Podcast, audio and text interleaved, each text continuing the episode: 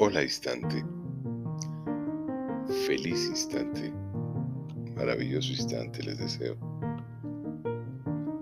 Hoy la claridad nos ilumina con la felicidad y la felicidad nos las está dando el pueblo chino. La población de China, mujeres y hombres, tomaron una maravillosa determinación en los últimos años y han logrado reducir sustancialmente su tasa de natalidad.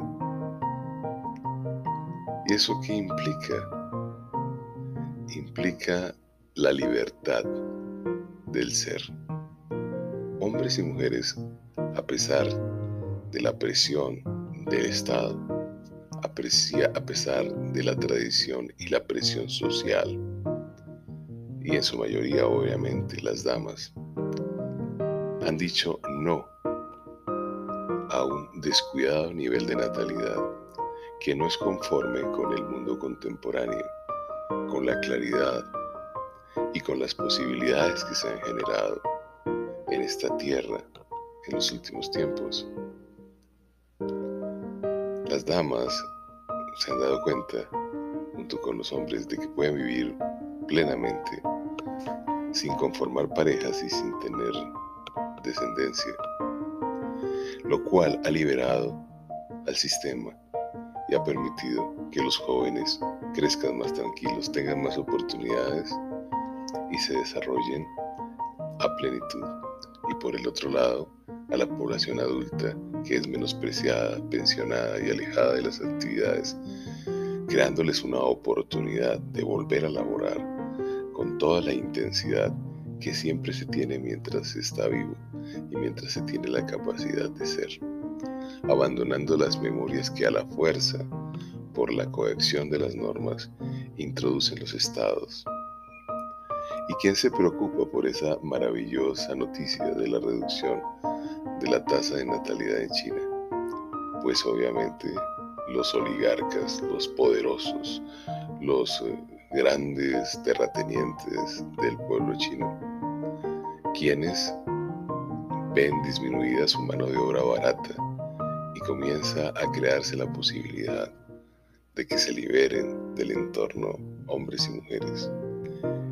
Y obviamente es porque han visto la claridad y la claridad les está dando oportunidades para que usen su tiempo en la simple observación de la maravilla de lo que pasa a su alrededor, en la opción de hacer ejercicio físico, en movilizarse más, en darse cuenta de que el dinero no es la única fuente de bienestar en una sociedad, al observar que pueden relacionarse con otros seres humanos desde otras perspectivas completamente diferentes, aquellas del sometimiento por una relación obligada entre hombre y mujer para procrear y generar más esclavos en un sistema latifundista.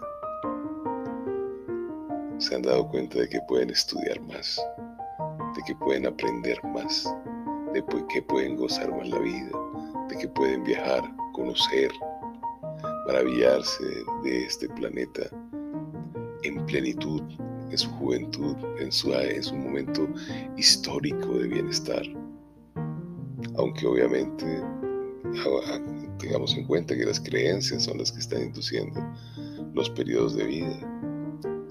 Al crear una respuesta del cerebro y del mente-cuerpo que limita una posibilidad de vivir 900 mil años y más en plenitud y bienestar. Pero me maravilla y nuevamente tengo que congratularme y con el pueblo chino de hombres y mujeres que están tomando en alguna medida el mensaje divino que les dice que vinieron a este planeta a ser plenos y felices. Este es mi mensaje corto y breve de felicidad hoy para ustedes. Incluso en los países de América Latina en alguna medida ya se está viendo la misma tendencia. Esa excusa de, víctimas creada por el sistema social del madre solterismo aquella mamá cabeza de hogar, sufrida y maltratada, está desapareciendo. A lo largo de los seis meses en mi entorno, he visto mujeres entre los 16 y los 28 años y solamente he captado seis embarazadas y todas mayores de 28 años. Las jóvenes están trabajando arduamente a pesar de la dominación del sistema social y están estudiando por las noches y están rumbeando y están queriendo aprender técnicas y tecnologías nuevas para su bienestar económico y social.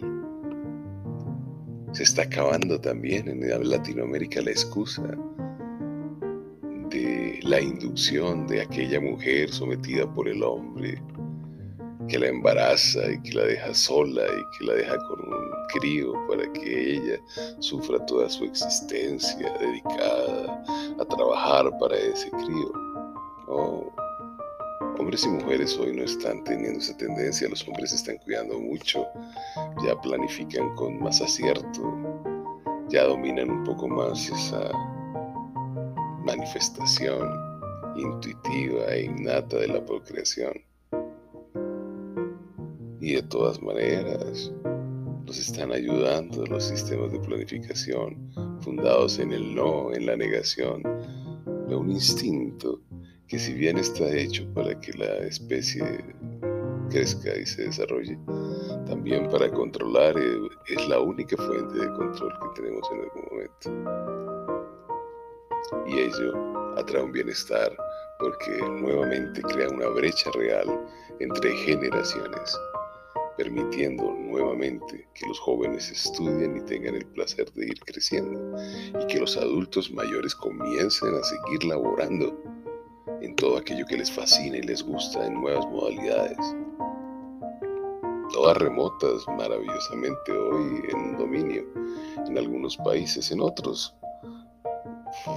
La población fue nuevamente domesticada y sometida. Los últimos que cayeron en nuestro país, por ejemplo, son los jueces de la República que están volviendo a la presencialidad cuando realmente su trabajo se ve maravilloso e increíble en estas eh, pantallas de los ordenadores.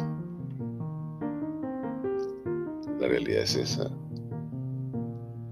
Insisten las viejas mentes dominantes del mundo económico en mantener la producción dominada. Pero ya hay evidencias de que no es así. Y pueden cambiar las normas, intentar someter a la especie, pero está despertando. Y ese despertar se dio en China y se comienza a ver en este otro extremo del planeta Tierra para la liberación. Y eso solamente es posible en la claridad que nos permite apreciar la percepción de un mundo que es perfecto por lo divino e imperfecto por el sistema social.